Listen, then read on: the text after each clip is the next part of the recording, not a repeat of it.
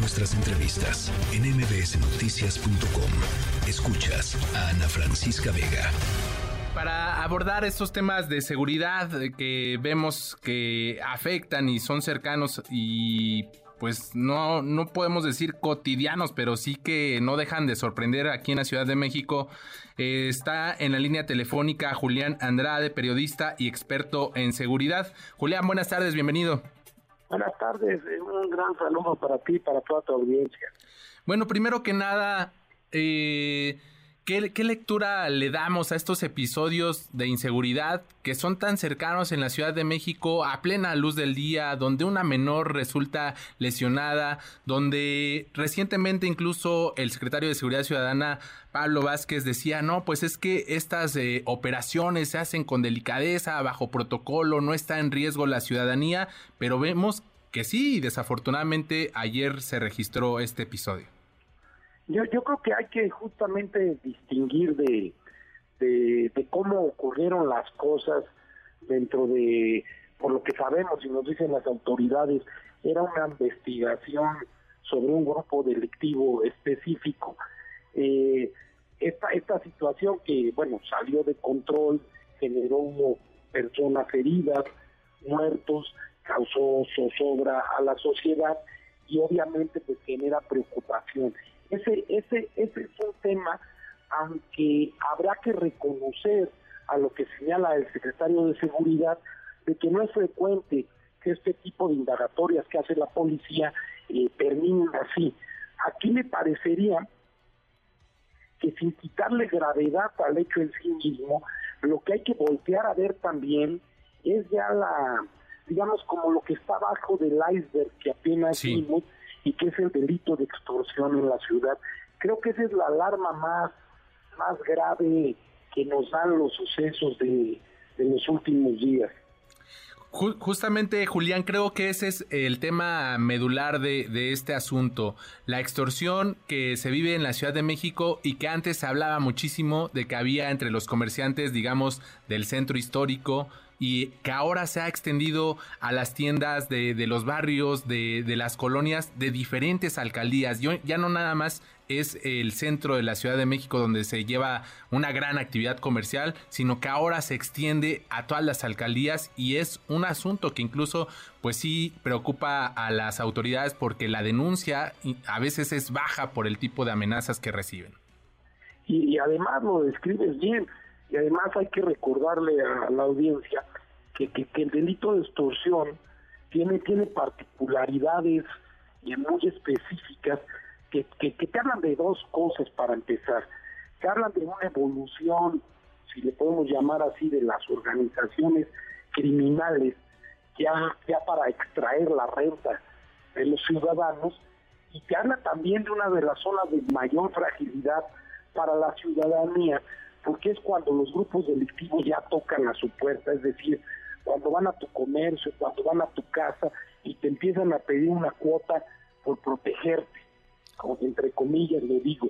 Recordemos, no es el caso, pero sí tengamos horizontes como lo que ocurre en Michoacán con los productores de aguacate y de limón, como aquella historia tan dramática que generó que Michoacán se convirtiera prácticamente en un narcoestado en el pasado por estos grupos de extorsionadores como la familia michoacana y que, y que, y que puede estarse reproduciendo en, la Ciudad de México. ¿Qué, ¿Qué, se requiere aquí? Se requiere acción de las autoridades. Eh, quizá muchos delitos pueden pasar hasta desapercibidos, pero el delito, cuando el criminal va a pedirte dinero para no hacerte daño, ya se rompe toda la estructura social y, se debilitan las instituciones. Entonces sí es, se me hace que, que la señal de alarma es muy grave la que, la que está tocando ahora a campanadas aquí en la capital del país. Estamos platicando con Julián Andrade, periodista y experto en seguridad. Ya lo decías, hay ejemplos que ya pues eh, están desbordados en el caso de Michoacán, en el caso de Tierra Caliente en el sur del Estado de México, en zonas de Guerrero, donde incluso estos eh, grupos criminales imponen precios en los productos eh, y la canasta básica, el pollo, el huevo, la tortilla, todo ello lo manejan a su gusto y antojo sin la intervención de las autoridades y quienes terminan pagando los platos rotos, a, digámoslo de manera coloquial, pues son los ciudadanos en su bolsillo porque no pueden hacer otra cosa o consumen o consumen un poco menos, pero no les dejan alternativa. ¿Qué, ¿Qué sería el primer paso que tendrían que hacer aquí las autoridades de la capital del país para no llegar a eso, ¿no? O no llegar a las declaraciones luego de las autoridades donde dicen, pues tienen que pagar el derecho de piso, ¿no? Para que no les hagan nada y, ya lo decías, entre comillas, obtengan esta supuesta protección. Pues bueno, lo que se tiene que hacer primero que nada es, es, es generar confianza en la ciudadanía.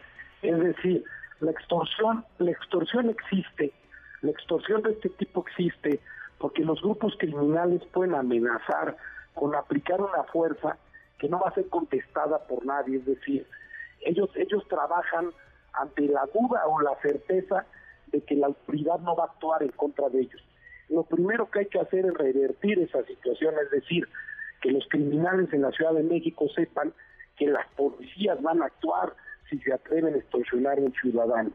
Pero para que, para que, para que esto ocurra, tiene que haber decisiones del propio gobierno de combatir el crimen y a la vez tiene que haber una confianza ciudadana en la propia policía y en las instituciones para generar una suerte de, círculo virtuoso en la que la policía, los órganos de gobierno acompañen a los ciudadanos en estas situaciones y no que se genere lo que sabemos. Eh, en las zonas donde se extorsiona, lo último que se le va a ocurrir a un comerciante es avisarle a la patrulla, porque la patrulla muy probablemente le va a avisar a los que están extorsionando. Eh, este mismo caso, hay dos policías involucrados. O sea, de verdad es muy grave porque es la capital del país, no porque otros lugares no importen, sino porque esta, este, este delito que, que, insisto, es tan terrible, empieza a permear en uno de los lugares que teóricamente es de los más seguros del país. Y ahora justo con esto que, que mencionas, hay dos policías involucrados, uno cae, fallece en este intercambio de balas y el otro es detenido. Las autoridades creo que ahí también tendrían que poner eh, mucha atención y echarse un clavado más a fondo de quiénes son los elementos con los que están trabajando. Eh, digo, no sé si, si sigan todavía tan rigurosos estos exámenes de control de confianza o qué más podrían hacer porque es increíble que estén trabajando, digámoslo, entre comillas, para ambos bandos que en realidad es para los este, delincuentes, ¿no? En, efecto, es un problema, digo, no de ahora. Digamos, las policías siempre están expuestas a ser cooptadas por los criminales, pero ahí también, ahí también lo, la, la solución, lo que ha funcionado, al menos en el pasado, es justamente una revalorización institucional de la propia policía, es decir, que los policías sientan orgullo de ser policías, que la sociedad haya una identidad favorable, tengamos una imagen favorable de los policías, buenos salarios, este, profesionalización, para evitar que sean cooptados por el crimen.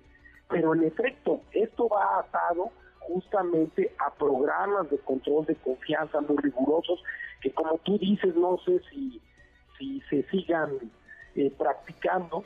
Eh, probablemente en la Ciudad de México todavía existe esa filosofía porque digamos que la policía de la ciudad sobrevivió a la militarización, pero, pero en otros lugares ya no tenemos ni siquiera la idea de construcción de policía civil y justamente los policías son los que pueden enfrentar estos delitos en los barrios, en las calles, porque son los que van con el tendero, con el que tiene el restaurante, con el que tiene el puesto para, para, auxiliarlos. O aquí es lo terrible, o para aliarse con, los bandidos y pasan situaciones tan terribles como las que ahora estamos comentando. Pues eh, estaremos muy pendientes, son focos de alerta que se tienen que atender sin duda alguna y que las autoridades pues tienen que poner eh, pues eh, las manos sobre este asunto para atenderlo y pues más allá de ver estos episodios de que generan preocupación, realmente pues que haya acciones para, para su atención debida. Julián, te agradecemos estos minutos para MBS Noticias. Un, un gran abrazo y un saludo como siempre. Muchas gracias, fuerte abrazo de regreso. MBS Noticias.